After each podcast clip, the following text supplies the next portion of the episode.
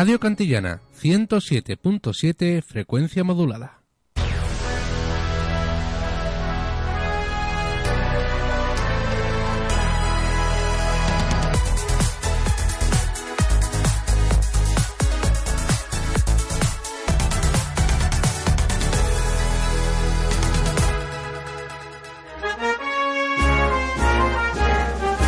Los lunes, miércoles y viernes, a partir de las 8 de la tarde en Radio Cantillana, El Marmolillo de la Cuaresma. Dirige Antonio Naranjo de Brito.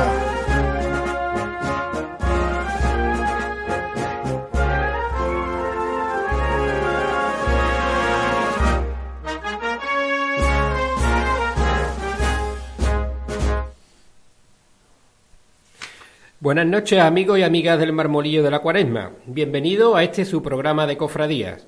Eh, trataremos las sesiones habituales de todos los lunes, como es el muñidor, la agenda cofrade y balance fin de semana, la liturgia pascual y el soplo de aire fresco con la tertulia de la juventud.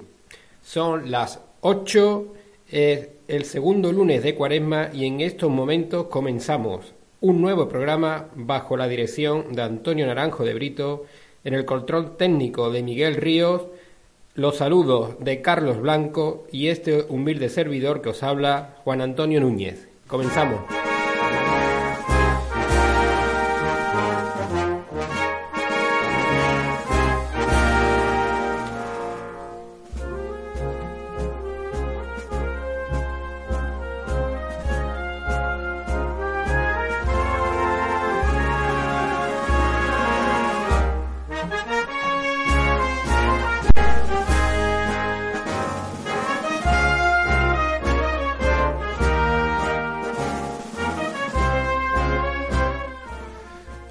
Tardes a todos. Eh, un lunes más, aquí nos encontramos Juan Antonio, Tirado y Jesús. Buenas, Carlos. Encantado de estar con- que estés aquí con nosotros de nuevo, que este He año todavía no te había podido estrenar, ¿no? Este año, por, como bien sabe Juan Antonio, por motivos laborales y de estudios demás, estoy un poco más, más cogido de tiempo y hasta hoy que he podido venir. Pues nada, encantado que te puedas sumar a, a esta mesa y lo mismo pues a Jesús, aunque habitual colaborador de todos los lunes, pero que este lunes también pues se va, a estar con nosotros antes de lo que lo viene haciendo en su sesión habitual debido a su digamos su condición ¿no? de miembro activo de la hermandad sacramental que en este fin de semana pues finalizó sus cultos.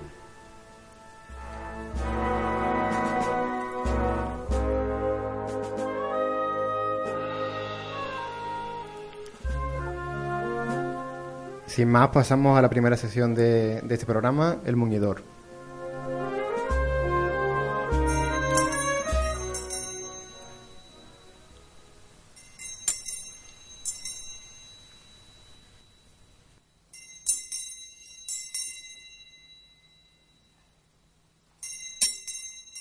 El Muñidor.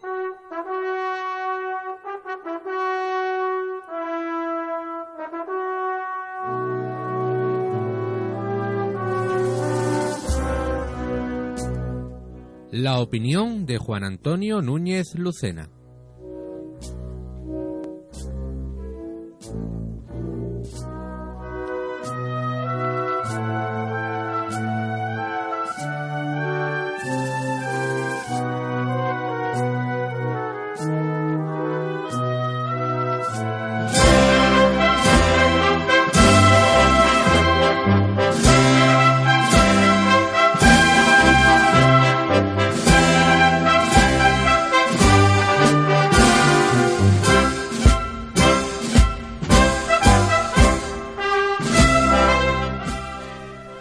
Olvide nunca que a cada tiempo le correspondió una nueva juventud. Ahí está la generación del costal, no en una ni en dos, sino en todas las hermandades. Mérito de la Semana Santa. Una generación adulta que participó del aperturismo y nuevas líneas de la sociedad y la Iglesia que aparecen a partir de los años 70. No crean ellos que fueron los únicos jóvenes en las cofradías. Se le puede echar una mirada a todo el siglo XX que todavía está ahí. Nada más girar a la vuelta de la esquina. Y verán otros momentos de la juventud como la que participó en la reconstrucción de la Semana Santa tras la destrucción de las imágenes y patrimonio en la Guerra Civil.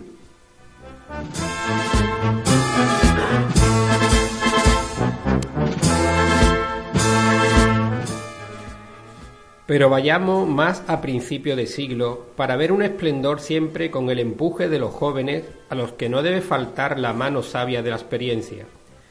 Si no se entiende eso, no se irá a ninguna parte, solo se mecerán unas andas y todo quedará en lo que llaman afición, porque cofrade es otra cosa.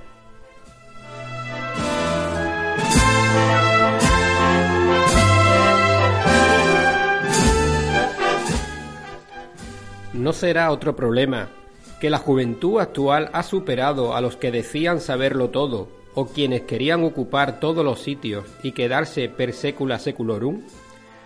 Olvidado quedará ese prioste que espera sentado en la esquina del almacén o de la iglesia a que aparezcan esos chavales como antaño iban a aprender en los montajes. Las nuevas tecnologías ofrecen todos los vídeos con los que conocer cualquier cofradía, el paso como lo lleva tal capataz, las bandas. No hacen falta citaciones, ahí están los móviles, y las redes sociales te cuentan las cosas al instante.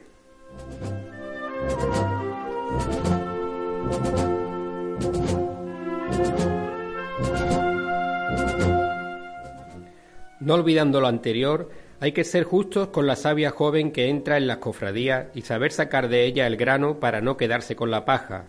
Hay otra juventud, más seria, que estando también a la cabeza de la vanguardia, tiene criterios coherentes, con los que poder contar y afianzar los cimientos del futuro de la Semana Santa.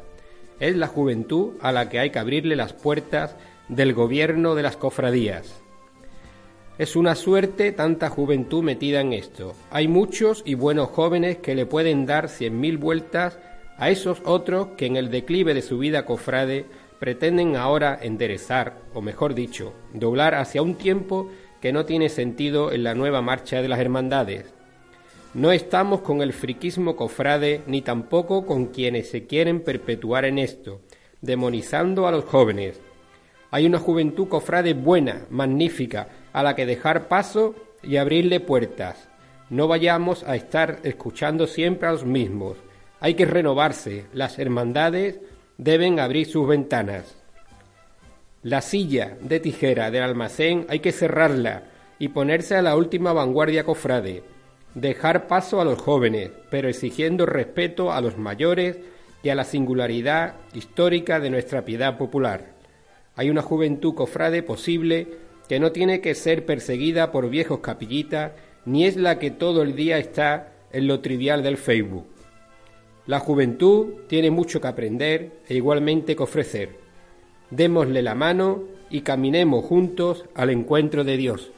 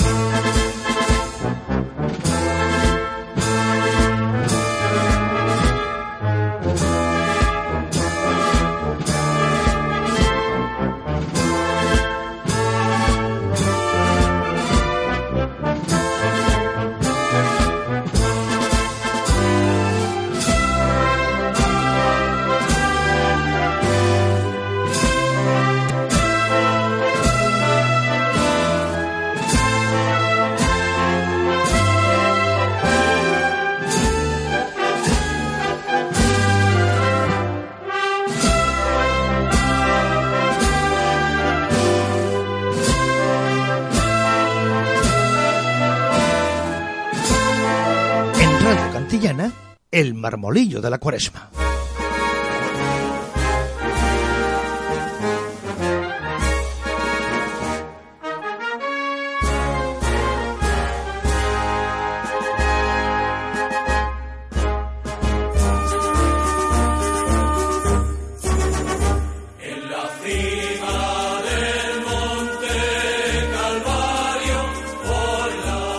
Balance del fin de semana por Juan Antonio Núñez.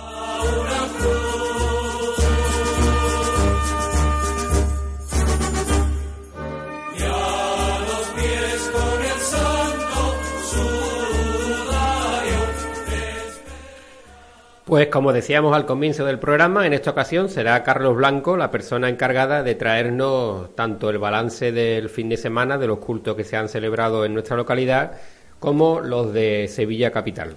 Carlos. Así es, Juan Antonio. Finalizaban ayer los cultos en honor al Santísimo Cristo de la Misericordia, la Virgen de la Caridad, que empezaron el día, el pasado lunes 11 de marzo con, el quinario y, terminó el día 15. Eh, el día 16 tuvo, tuvo lugar la, función principal de, instituto y al término eh, pues se llevó a cabo eh, el tradicional rezo del Via Crucis por las calles de, la feligresía.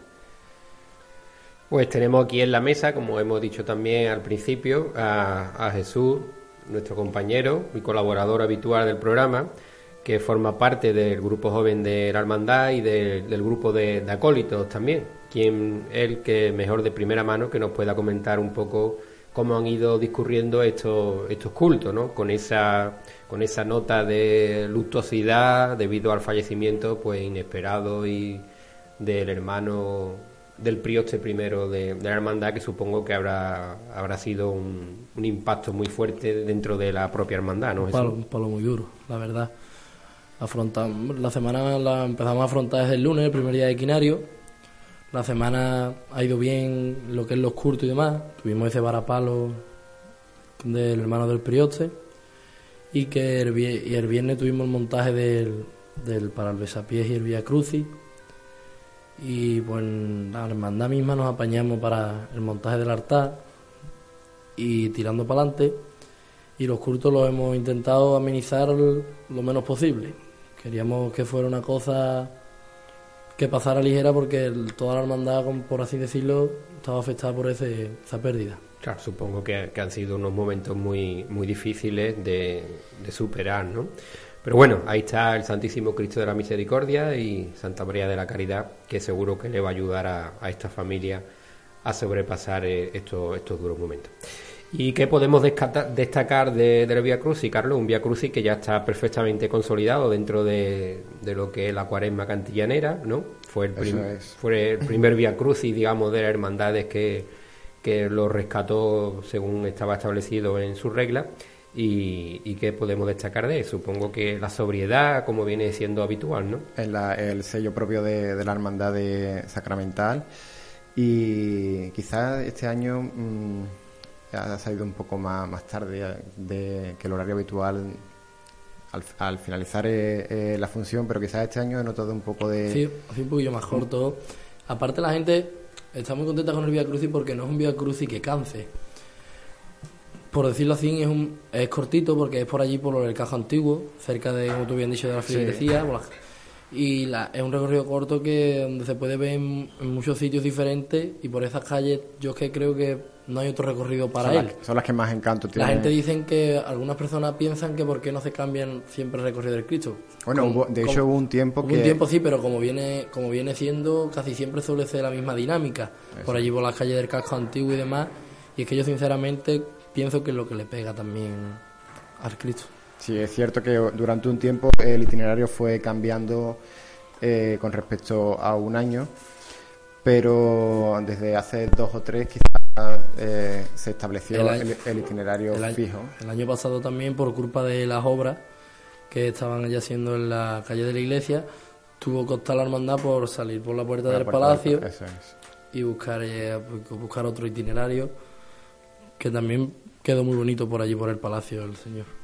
Ha llamado mucho la atención también el manto que llevaba la Caridad, que si no me equivoco... Eh, de Castilleja. De Castilleja, de la soledad de Castilleja. La verdad es que sí, que nuestro pioche tenía ya visto ese manto y le, gustaba mucho y creía que le podía beneficiar mucho a la Virgen de la Caridad, como yo creo que la ha beneficiado.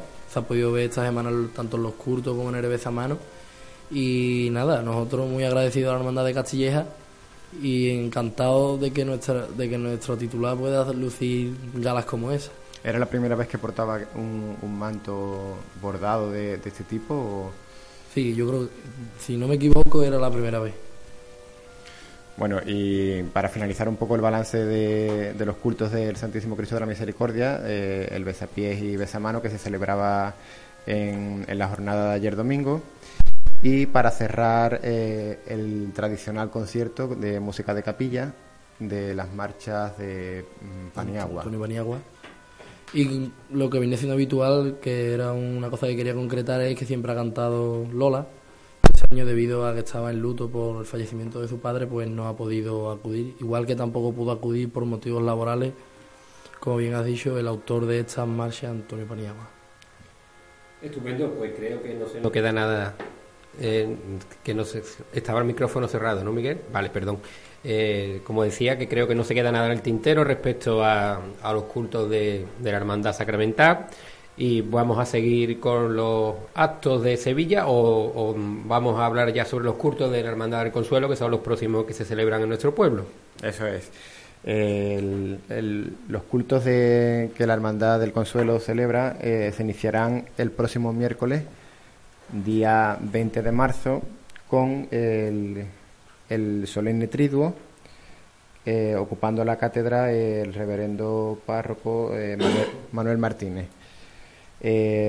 Así seguirán los cultos hasta el, el sábado, que tendrá lugar la, la función principal del instituto. Y ya el domingo, a las 12 de la mañana, tendrá lugar eh, el concierto de la Banda de Música de la Soledad de Cantillana.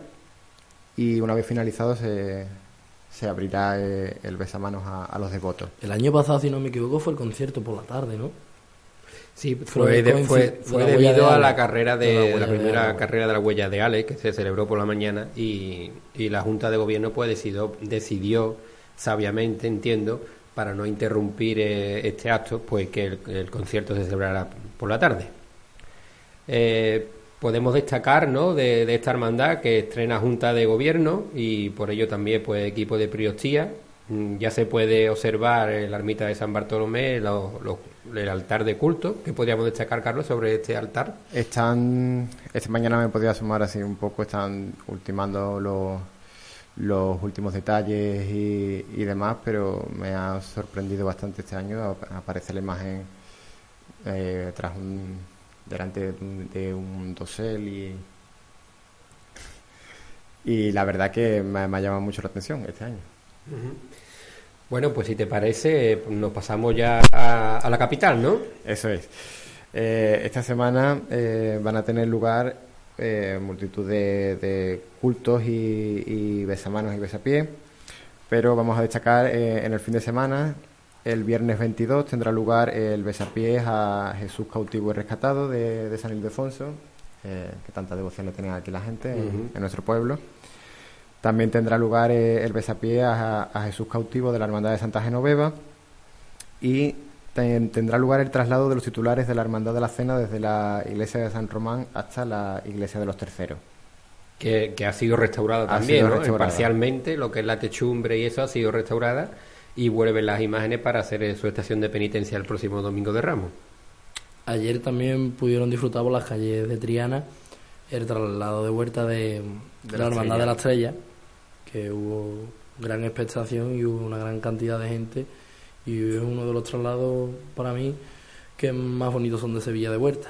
Eso es una cosa también que está levantando cierta cierta susceptibilidad en el sentido de que son traslados o, o son otra cosa encubierta No, ya, ya- ¿no? ya- yo Hombre, creo que se han convertido ya en, en ayer la- pequeñas procesiones. La Virgen venía ayer con, con una pomposidad. El traslado del Santísimo Cristo de las Tres Caídas de la Esperanza de Triana bueno, se ha convertido- pues se ha convertido ya en una procesión extraordinaria, con, su- Totalmente. con su banda de música, con su acompañamiento y todo su, su parafernalia. ¿no? El traslado Yo de- creo que es una cosa excesiva, ¿no? que le estamos Sí. quitando un poco eh, lo que es su lo que requiere cada cosa, ¿no? Si es un traslado, estamos hablando de un traslado, se debe coger el camino más corto, de la forma más rápida y pasar de una sede a la otra, que de eso se, se trata, ¿no? Tanto Bajo la- mi punto de vista. Sí, así es.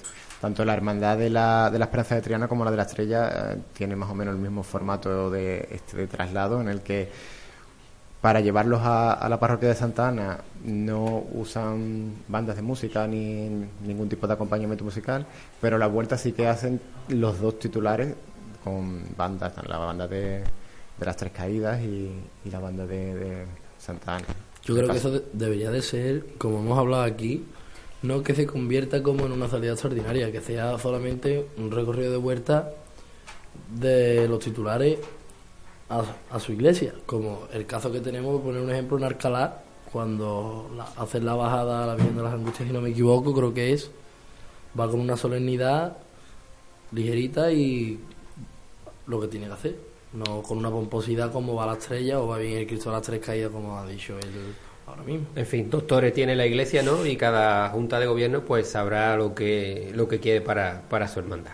¿Algo más, Carlos, que añadir a- al, para el Bueno, de la próximo fin de De semana? la agenda o- de Sevilla también comentar eh, el sábado 23, algún que otro besamano y besapié, los titulares de la Hermandad de las Aguas, el Cristo de las Penas de, de la Hermandad de la Estrella, el Señor de la Paz del Carmen Doloroso y el Cristo Varón de Dolores de la Hermandad del Sol. Otras noticias importantes que hemos tenido a lo largo de esta semana pasada, ¿no? Es como la presentación de, del paso, de- del tercer paso de- del Cerro del Águila, que ha sido expuesto en el Casino de la Exposición. No sé si todavía continúa la, exposición. Y también destacar pues la exposición que ha habido sobre la marcha Amargura, que se ha cumplido el centenario en, en esta semana pasada también. ¿Qué os ha parecido, si os parece comentar un poquito sobre el, la nueva, el nuevo paso este que, que saldrá Dios mediante el próximo martes santo? Bueno, el paso la verdad que no he tenido oportunidad de, de verlo in situ en, en la exposición del casino que concluía ayer, pero por lo que se está comentando es una auténtica maravilla. Algunas, algunos comentarios que he escuchado quizás... eh, Yo lo veo un poco excesivo. ¿no? Sí, Yo pienso igual. Yo lo veo un poco excesivo en lo que es la- el tema de, de los respiraderos y la canastilla, eso lo veo un poco excesivo, pero bueno. Bueno, eh, en cuanto, me refería en cuanto al trabajo de la, de la, de la talla y, y demás. Quizás eh, he escuchado el, el- el barniz usado muy oscuro que no hace lucir tanto eh, el gran trabajo que han desarrollado mm, Francisco Verdugo, que es el, el tallista. Pues en cualquier caso También, será, de- será una de las... Recalcar, Francisco Verdugo es también el autor del nuevo paso que está, se está haciendo de nuestro Padre Jesús. Lo lleva, está también el taller de los hermanos Verdugo, como bien ha dicho. Interesante lo que nos aporta aquí nuestro amigo Jesús. Bueno, y de la, y de la exposición de, de la marcha de Amargura, Sí. Que también terminaba la exposición ayer. Eh, La verdad que es una exposición bastante interesante. Tuve la oportunidad de, ir el viernes y una exposición bastante completa que contextualizaba muy bien la época en la que eh, los hermanos Fondeanta compusieron esta marcha en, el año 1919 y eh, había expuesta varias piezas muy interesantes como, como es el, el antiguo manto de, de la amargura que hoy en día está en, en Jerez, en Jerez de la Frontera, y el manto actual y algunos que otros que otras piezas como, como el violín de José Fondeanta, la partitura original de la, de la marcha que, que- que la conserva la, la hermandad y una cajita muy, muy curiosa con unas pequeñas fotografías que supuestamente son las que inspiraron esta marcha a los hermanos Fondeanta que la compusieron en Madrid. Pues si os parece, eh, dejamos aquí esta sesión. Creo que le hemos dado un buen repaso a, a todo lo que es la- el fin de semana y, y la semana anterior. Y pues continuamos con la sesión siguiente del programa.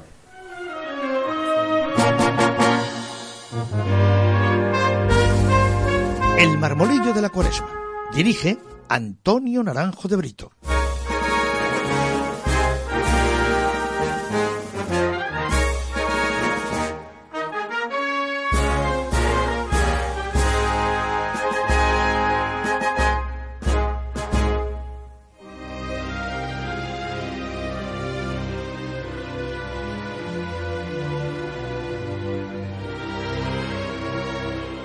Liturgia Pascual.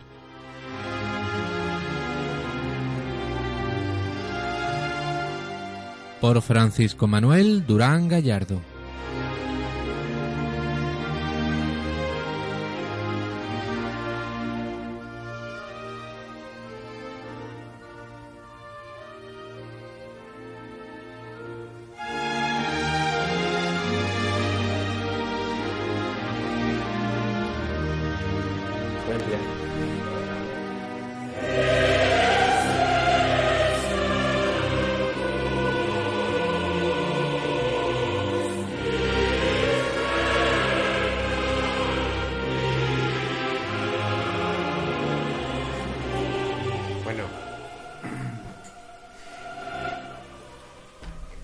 Pues ya tenemos aquí sentado con nosotros en, la mesa del estudio a Francisco Manuel Durán, la persona encargada de, llevar adelante esta, esta sección de la liturgia pascual y que en esta ocasión pues creo que nos va a disertar sobre el jueves santo, la liturgia del jueves santo y en particular sobre lo que es el monumento eucarístico.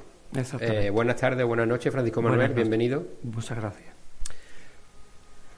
Voy a empezar hablando del, de lo que es el Jueves Santo en sí, de lo que se celebra, de lo que se conmemora, y después me centraré un poco más en lo que es la, el monumento eucarístico del Jueves Santo y una tradición, una costumbre que nuestros mayores muchas veces han comentado de lo que es la visita a los sagrarios de esa tarde. El Jueves Santo por la tarde, que empieza, termina mm, propiamente la cuaresma, sobre las 6 de la tarde, a la hora de nona, y empieza mm, una celebración litúrgica muy especial que congrega a todo el pueblo para abrir el trido pascual. La iglesia se reúne solamente en una única Eucaristía, no hay nada más, que una para celebrar esa conmemoración. En esa eh, celebración se celebra o se conmemora la institución de la Eucaristía en el, por el Señor en el marco de la última cena en la cena pascual, la institución del sacerdocio. Hay que decir que se, mm, que se instituyen dos sacramentos, el sacramento del, de la Eucaristía y el sacramento del orden sacerdotal, en virtud del hacer esto, dicho a los apóstoles, y el mandato del amor fraterno.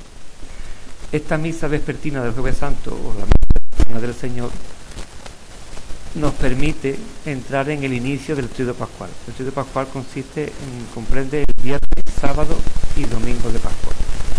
Y es un prólogo para todo el misterio pascual que viviremos el viernes, el sábado y domingo.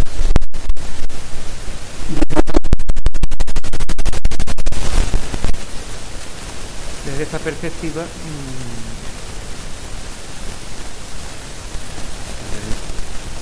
hay un problema.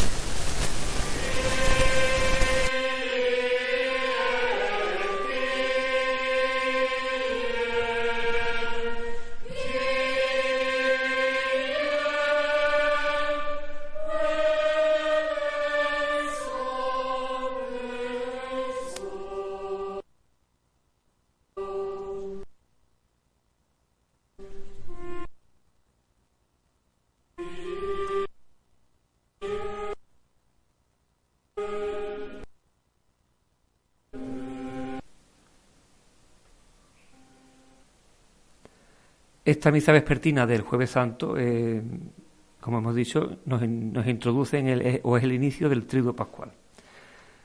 Mm, de esta misa del Jueves Santo hay testimonios en la tradición cristiana, desde San Agustín, por ejemplo, o más cercano a nosotros, como es San Isidoro de Sevilla, el obispo de, Sevilla. Mm, durante muchos siglos, esta misa del Jueves Santo se celebró por la mañana.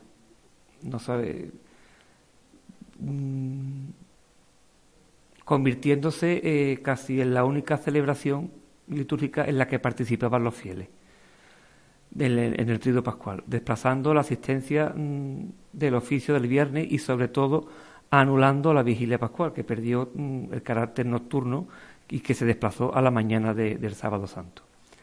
Gracias a la reforma de, de la Semana Santa que se hizo en el año 55-56 del Papa Pío XII, estas celebraciones quedaron enmarcadas en su horario natural, cuando tenían el peso de, muchos siglos. Haber celebrado, por ejemplo, los oficios del Jueves Santo por la mañana y la celebración de la Pascua el sábado por la mañana, pues con esa reforma se mm, trasladan a la tarde del viernes del Jueves Santo y a la, mm, a la noche de Pascua, a la noche del sábado, para celebrar la Pascua de la, de la Resurrección.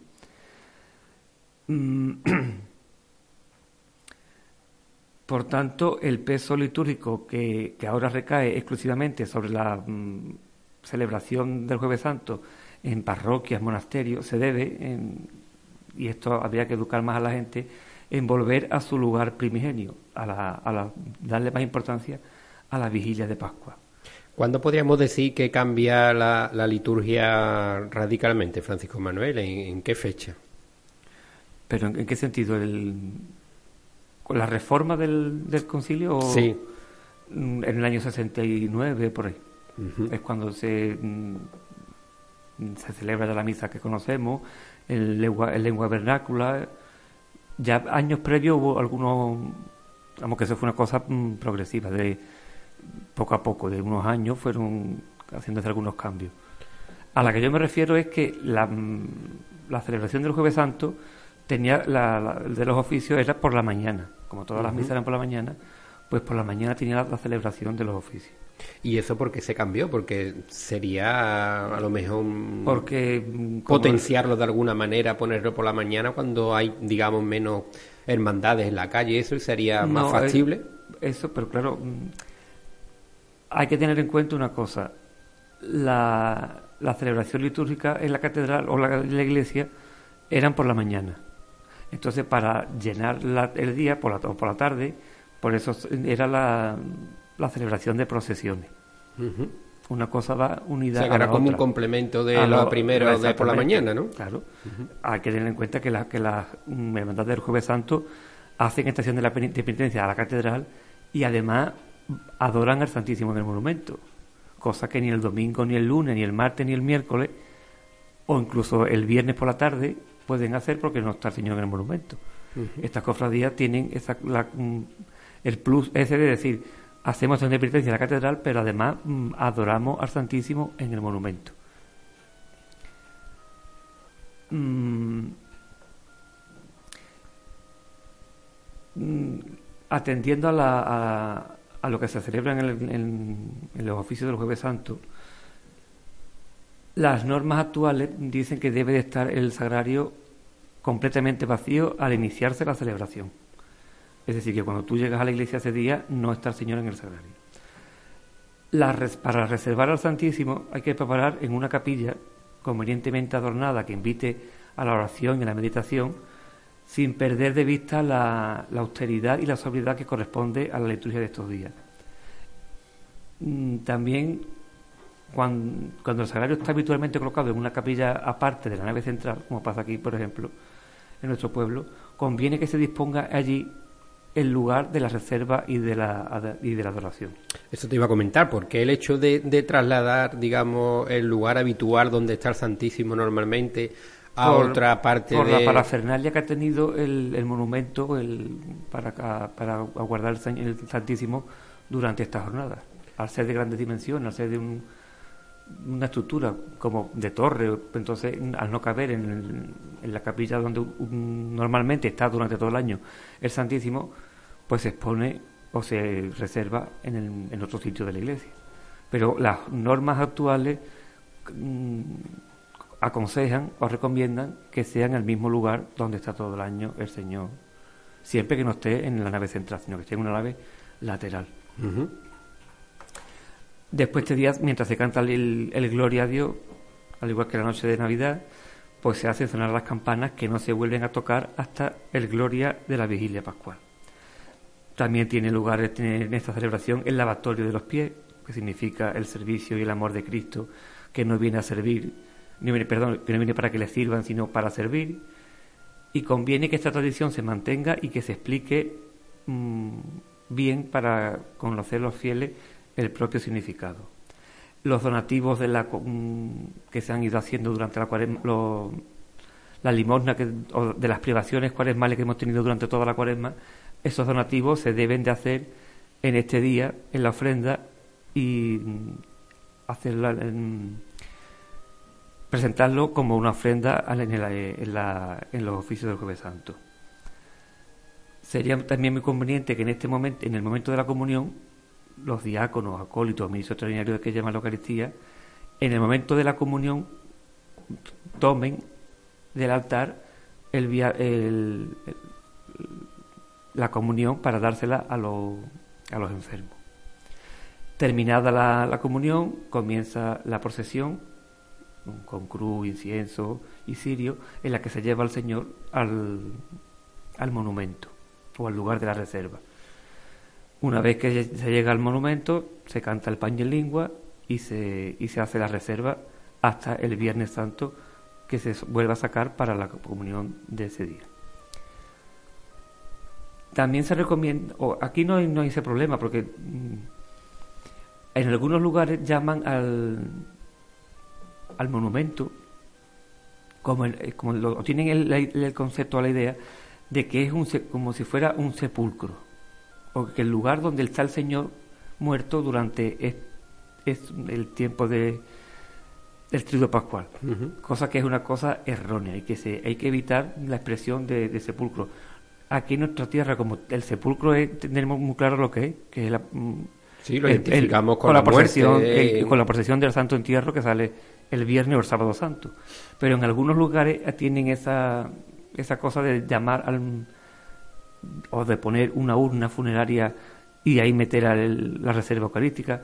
Y eso no es mm, las mm, normas actuales no recomiendan que sea así y que se le diga mm, el lugar de la reserva antes que de, de- de decirle monumento incluso. ¿Y eso es debido a tradiciones en, en ciertos lugares Sí, o eh, porque la Iglesia no, no tiene definido nada en ese aspecto? No, el- las normas nuevas, norm- actuales, lo único que dicen que mm, es el lugar de la reserva eucarística. No dice monumento ni, ni dice otro nombre. Dice el lugar donde se reserva la, la Eucaristía para dar la comunión al día siguiente. Lo de monumento, pues viene, mm, no se sabe muy bien mm, de dónde ha salido ese, ese nombre. El monumento se supone porque es algo magnífico, Algo, ¿no? y Algo como monumento a grande, alguien- algo especial. Monumento mm, puede ser eso, como un sepulcro también es un monumento, a alguien fallecido, a alguien, un monumento a alguien, una persona que ha hecho algo Importante. importante o algo así, pero mm, no se de- recomiendan que no se le nombre, que no se le llame monumento, monumento. aunque aquí mm, en nuestra tierra eh, es algo muy, muy normal de llamar monumento. Muy a- tradicional al también. monumento. Después hay una costumbre también que nuestros mayores nos han contado muchas veces que la tarde del Jueves Santo era la costumbre de visitar los monumentos. Mm, en los sitios donde hay varias parroquias, varios templos, pues una cosa que se ve es como, como más clara. Aquí en nuestro pueblo iba la gente a la parroquia, a la Misericordia, a San Bartolomé y al convento. ¿Eh? La costumbre es de visitar, mm, o lo ideal, Los sagrarios, ¿no? También, visitar siete, siete, siete, siete, siete sagrarios. Esto mm, lo, lo ideó o lo creó en Roma, esto fue una, una cosa que creó San Felipe Neri, para contrarrestar la decadencia moral que había en, en el Renacimiento, o que tuvo el Renacimiento. Esta idea la, la- la propuso a los papas y, cardenales y organizaron siete visitas a, siete históricas iglesias romanas, como son las cuatro principales basílicas, la, Basílica de San Pedro, Santa María la Mayor, San Pablo Extramuro y San Juan de Letrán, y las iglesias de San Lorenzo, Santa Cruz y San Sebastián. Rápidamente esta, esta costumbre se propagó por todo el orbe católico y lo que con lo que significan es mm, los siete lugares, estas siete iglesias representan los siete lugares o el recorrido que hizo el Señor desde el cenáculo hasta el, el Calvario. Por ejemplo, el primer lugar, desde el cenáculo al huerto de Semaní, del huerto al palacio de Aná, desde el palacio de Aná a Caifás, de Caifás al pretorio, al palacio de Pilato, de Pilato a Herodes, de Herodes de vuelta otra vez a Pilato y de Pilato al Monte Calvario. Pues interesantísimo toda la información que nos aporta Francisco Manuel. Y por último, al igual que son los siete lugares que, que recorrió el Señor la noche antes de su, pasión, también representan o se, o conmemoran en cada, en cada estación, en cada de estas visitas de los siete monumentos, las siete efusiones de su sangre, las siete veces que el Señor sangró en su vida. La primera, la circuncisión, la segunda, el sudor de sangre, las gotas de sangre que sudó en el huerto de Semaní, en la flagelación, en la coronación de espinas, con la cruz camino del Calvario, cuando taladran los las manos y los pies clavándolo en la cruz, y cuando perfora Longino con la lanza el corazón del Señor. Pues si te parece, lo dejamos aquí ¿eh? y te emplazamos para el próximo lunes para que siga disertando sobre la liturgia pascual, un tema que, que algunas veces, pues por desconocimiento, pues se, se obvia, ¿no? En, en demasiadas demasiadas ocasiones. Exactamente. Pues nada, Francisco Manuel, muchas gracias y hasta el lunes que viene. Muchas gracias.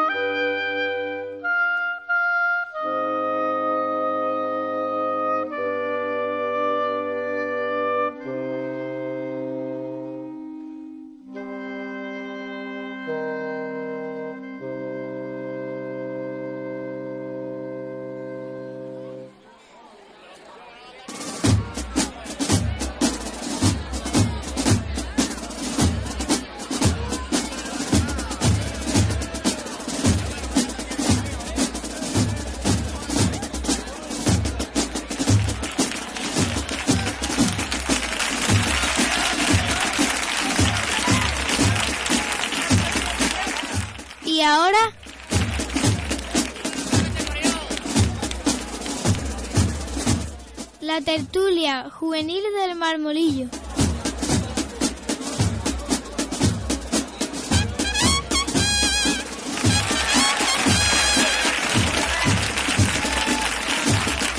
La opinión de los jóvenes cofrades.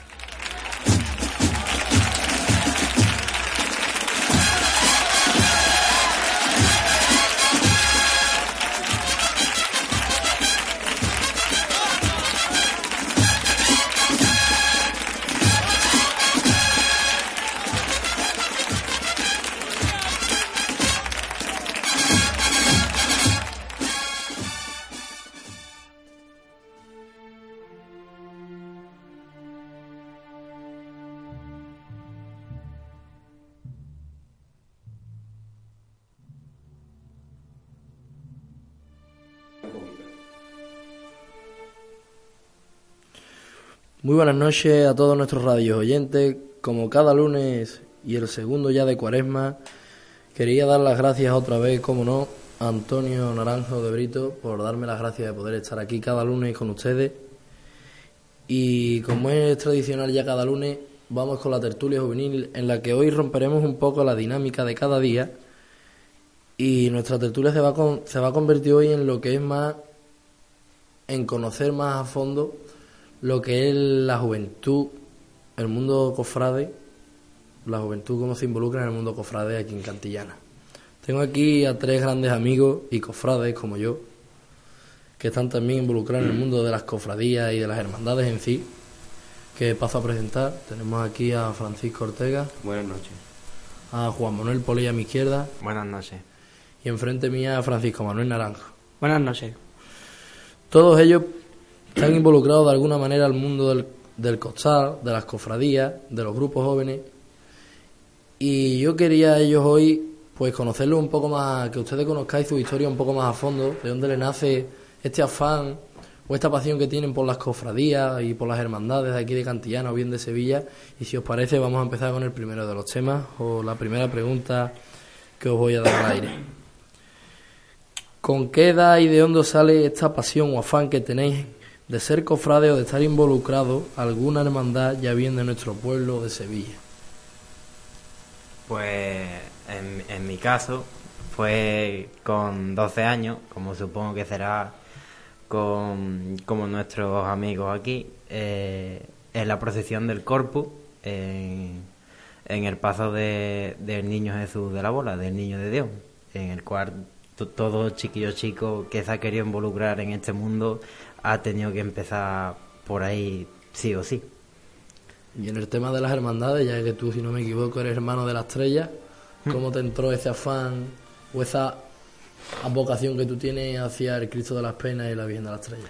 Hombre, pues desde, desde que me empezó a interesar la, la, la, her- la- la Semana Santa en sí, por el mundo de las procesiones más profundamente, ya me fui tirando para Sevilla y desde siempre he tenido un, una atracción hacia el barrio de Triana y, y en, y en el cual en, en la que reside en la calle Zagacinto, la Virgen de la Estrella en nuestro Padre Jesús de las Penas siempre me han, me han llenado eh, la mente. Antonio. Hombre, yo digo lo mismo de sobre el niño de Dios, que ahí hemos empezado todos de costalero. Ahí, Es como quien dice el pistoletazo de salida to- cofrade. Ahí todo el mundo ha salido, ha empezado su mundo del costal, como quien dice. Del costal involucrado a la Semana Santa Hombre, claro. y demás. Después las hermandades, yo estoy criado desde que soy un, un embrión, como se dice, hablando malamente, eh, la hermandad de la soledad de Cantillana. Mm, después, fuera parte en Sevilla, yo le cogí mucho cariño a la hermandad de la exaltación, porque yo siempre, desde que mm, empecé a tener mentalidad en el mundo del costal, con Emilio, el capataz que llevaba antes de la soledad, Mm, siempre le decía desde chico, antes de empezar a entrar en San Sebastián y en San Juan de Magdalena, siempre le he dicho que mi ilusión sería sacar la, la Virgen de las Lágrimas. Pero después en Sevilla yo más no, no tengo más hermandades ni... ¿Y tú, Fran? Bueno, pues yo voy a repetir lo que han dicho aquí los amigos porque yo también empecé con 10, 11 años en, en el Niño de Dios para el Corpus y bueno, y la verdad es que fue una, una experiencia que yo creo que cualquier costalero de hoy en día ha tenido que tener de joven. Después también en, en Sevilla, ¿ves? En Sevilla siempre mi hermandad ha sido la, la Esperanza Macarena, la hermandad de la Macarena siempre ha sido mi hermandad. Después también me ha tirado mucho siempre el, el museo, una hermandad que para mí es, es importante porque llevo desde chico yendo, mi tío saca el museo y después una hermandad que pueda destacar entre las demás, la, la Peña de San Vicente, una hermandad que, que yo creo que, que a quien no le guste, ¿no? Como se dice siempre, no... Sí, hombre, sí. No, hay buen gu- no, no nos podemos quejar de gusto por aquí. Hay buen gusto aquí en la mesa. Bueno, otra de las preguntas que os quería hacer, como bien ha dicho, ha dicho tu tío está involucrado en la agua, a ti tus padres en la soledad. Esa era otra de las preguntas. Es decir, ¿hay algún culpable, por decirlo así, o alguna persona, ser querido, que os haya hecho meterse en las hermandades, en el- ya bien en un grupo joven, o salir de costaleros, que nos involucraran y os inculcaran, bien mejor dicho, este el cerco, el cerco en sí. Hombre, yo en mi casa, ya lo sabes, yo en mi casa, mi padre, desde que, desde que tuvo los 14 años, empezó a sacar cofradías en Cantillana, sacó algunas en Sevilla también, y, y la hermandad lo mismo. Yo desde chico estoy metido en la soledad y no tengo... Yo en mi caso fue un poco más solitario, en el cual yo me metí en, eh, en el Niño de Dios por- porque iban mis amigos, pero desde el primer año ya le empecé a decir a mi madre, oh mamá, que yo tengo ganas de sacar el Niño de Dios. A ver, el niño va a Es que- salir costalero ahora. Su historia se decir que es peculiar, Y- porque en su casa o bien en su familia no hay nadie involucrado, Sí, a cinco frades involucrado en el mundo del cofrade y le nace de, de por sí solo. Amor a las cofradías y aquí está Fue- Tarea como hoy. de, de un año para otro me fue gustando más y el, y el ambiente que yo recibía y el cariño que, re- que yo recibía pues me, hizo que esto fuera prácticamente mi vida. Yo, Yo eso sí lo tengo claro, que, el que el- por el punto de vista del costalero, el que prueba el costal, mm, hay muy pocos que se van. Él vive también en un barrio donde la feligresía cunde mucho. Vive en la Plaza de la Misericordia, como quien dice, está allá al lado de donde, re- donde reside el Niño de Dios, donde se hacen los ensayos normalmente, la igualdad, y como quien dice, lo ha vivido. Por allí también tiene, cerca. cer- tiene cerca la iglesia también, sí. Hasta el punto que aquí está Taria Gomón y siendo cofrade y loco por las cofradías. ¿Tú, Fran? A ver, a mí siempre desde pequeño mi padre siempre ha sido muy, muy cofrade, tuvo la hermandad del Cristo, yo siempre he sido hermano desde que nací del Cristo. Y después el tema del costal, mi padre no, pero mi tío, mi tío Javi sí siempre, yo siempre he ido con a los ensayos, siempre me ha inculcado desde que era pequeño haciendo costal allí en, en casa de mi abuela, fue el que me llevó también a, a Niño de Dios con mi padre, to- total, que fue, mi tío fue también culpable de ello. Bueno, otro de los temas que os quería lanzar también a ustedes es... Ahora mismo sé que sois costaleros todos, pero ¿de qué manera empezasteis bien a formar parte en la cofradía de vuestra hermandad? Bien de nazareno, de acólito, de monaguillo? ¿De qué forma empezaste? Hombre, yo empecé mi hermandad, iba en el carrito vestido de nazareno. Yo iba en el carrito ya vestido de la soledad de nazareno. Después ya empecé de monaguillo y ya de monaguillo pasé a, a costalero. ¿Y tú, Poley? Yo cuando ya di el, el salto grande fue eh, un, un amigo, eh, Francisquito Pinto, el cual de aquí le mando un saludo, el cual siempre me, me ha enseñado, entre comillas, pues muchas cosas desde chico. Y el salto que di el paso a, a San Sebastián, que cuando salía, me dijo, aquí te quiero ver yo. Y, es- y esa frase se me marcó a mí para la vida. Aquí te quiero ver yo y, y para arriba, para arriba, para arriba. Y hasta que he llegado al punto de sacar a los 18 años una cofradía en Sevilla. ¿Tú, Fran? Pues a mí, pues mi hermandad del Cristo siempre iba al lado de los pasos en Semana Santa, porque es mi hermandad de aquí de Cantillana. Siempre, la verdad es que no ningún año he salido nazareno porque no ha sido mi mayor mi mayor devoción nazareno. Siempre he querido eh, ser costalero más bien que nazareno, pero vamos, he ido a todo, a Arquinario, a- al lado del paso cada, cada año que salí, yo no iba de costalero y hasta hace tres años que entré en el Cristo de la Misericordia, pues voy con él todos los años. Ahora vamos a pasar a otro de los temas que traigo para hoy también y es preguntaros como cofrade qué momento os gusta más de la Semana Santa de aquí, de nuestro pueblo. ¿Con qué imagen os quedáis? ¿Qué momento? Hombre, mm, yo puedo hablarte de dos o tres, pero mm, la recogida del Uno, dos, Cristo, uno, dos, os guste. la recogida del Cristo de la Misericordia es una y la entrada en la ermita de la Virgen de la Soledad. Esa es otra, otro de mis dos puntos de, de referencia, como quien dice, la Semana Santa. ¿A ti, Poley, qué es lo que más te gusta? Yo me quedo con nuestro Padre Jesús Nazareno, que siempre he sido muy devoto de él, y la, la audiencia que tiene al salir a esa hora tan temprana de la madrugada, a, la- a las 5 de, de la mañana, la, la devoción que hay detrás del Señor. mm, A mí esa estampa no me la quita nadie eh, en la Semana Santa de aquí. ¿Tú, Fran? Pues yo, al igual que aquí eh, Naranjito, pues la verdad que me quedo con la entrada de Cristo de la Misericordia, siempre. Para mí es... Y de la, y de la caridad, por supuesto. Para mí es... Es algo que es increíble. También el Via Crucis del Señor, de, de, no, de Cristo de la Misericordia, siempre me ha impresionado mucho. Bueno, Eh, Juan Antonio, mojate tú también. Ya que estás tú aquí de oyente, mojate. ¿Qué momento te gusta a ti más de nuestra Semana Santa? Yo me quedo también con la recogida de, de nuestra patrona, ¿no? Nuestra Señora de la Soledad. Debido a, Muy motiva, muy a mi vecindad con, con la ermita, con mi familia es soleana, de los pies a la cabeza también, y, ese momento en que el pueblo de Cantillana viene acompañando a, la Virgen, ¿no? Y cuando llega allí a, a lo que es la ermita y, y todo el mundo pues le pedimos salud para, para el año que viene volver a verla, pues me quedo con ese momento de la Semana Santa de Cantillana. Yo, sinceramente, ya han dicho el Cristo, yo me quedo con la recogida de María Santísima de la Caridad, con toda la cofradía de Nazareno dentro esperando al palio, y para mí creo que es uno de los momentos más emotivos, igual y al igual que la salida de la soledad con el himno cantándole el pueblo el himno a su patrona.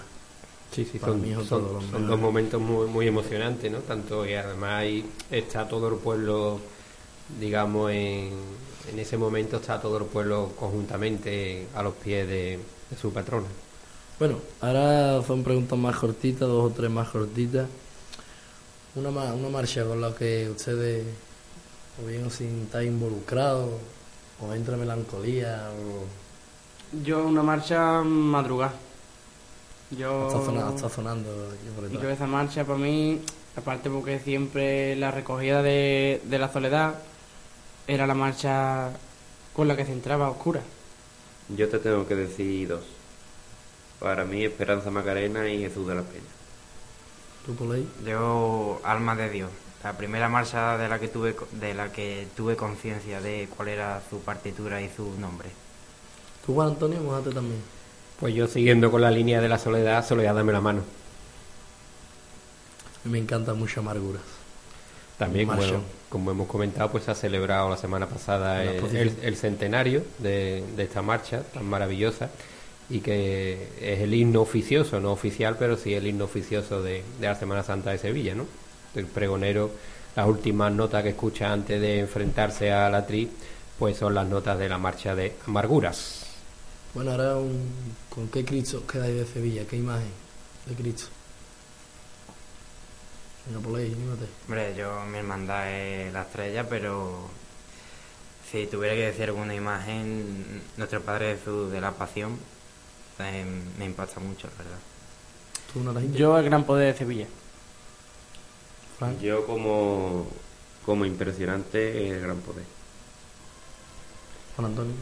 Hombre, yo para estoy con ello, ¿no? El, el gran poder, pero otra imagen también que me que me emociona mucho y me llena es el cachorro, ¿no? Esa, esa expresión que tiene de que parece que le falta el aliento en ese en esa última en ese último momento de su vida mm, parece parece que, que, que te quiere hablar, ¿no? Y, y me llena mucho, aunque por desgracia no conozco la, la imagen en, en la calle debido a, a que sale el Viernes Santo y yo el Viernes Santo pues no me muevo de aquí de Cantillana. No es, no Yo- es yo me- imposible. Yo me quedo también con, con pasión. Bueno, una ligera, por favor, que nos quedamos sin tiempo.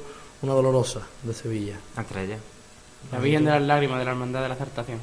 Fran. La esperanza Macarena. Comparto con él la Esperanza Macarena. Me, me encanta la amargura. También tiene buen gusto Jesús. Tiene buen gusto. Bueno, pues aquí llegamos al final de la tertulia. Quería agradecer en primer lugar a ti hoy por estar aquí sirviéndonos en esta magnífica tertulia y por dejarme participar en tu sección del muñidor y de la agenda cofrade de tanto el fin de semana pasado como el que anunciamos este, para este fin de semana. Dar las gracias también, como no, a ellos tres por haber venido aquí hoy a colaborar con nosotros en este segundo lunes de cuaresma y tercer lunes de programa que llevamos ya. Y bueno, pues el lunes vendremos con más temas, más tertulia y con más ganas que nunca. Y ya sin más, dila- más dilación, te paso los trastos, por decirlo así, para que tú como presentador cierres el programa. Yo vendré el miércoles a presentar porque nuestro compañero Pérez, yo y Luisma, que también le mandamos un saludo desde aquí. Que no Eh, podido saludamos a nuestros compañeros. con los- Debido a sus cargos en la Junta de La Junta Gobierno de. Nuestra de la Hermandad del Consuelo, pues no pueden estar aquí esta semana con nosotros. Pues yo te agradezco a ti enormemente, ¿no? Tu colaboración y participación desde el comienzo de, este programa. Eh, estoy encantado de estar rodeado de tanta juventud, ¿no? A ver si se me pega algo también de, de ustedes. Animaros a que sigáis luchando por, por nuestras hermandades, por nuestra cofradía, que no nos quedemos solamente en lo que es lo superficial, sino que profundicemos también en, la, en las raíces verdaderas de, de, nuestra, de nuestras hermandades. Y sin más, pues nada, pues despedimos eh, aquí el programa, eh, agradecerle a Miguel su trabajo tan perfecto que viene haciendo al mando del control técnico y agradecer a Antonio Brito pues que haya depositado en mí la confianza para poder presentar en el día de hoy este programa. Pues pasen buenas noches, sigan disfrutando de nuestra cuaresma y feliz Semana Santa.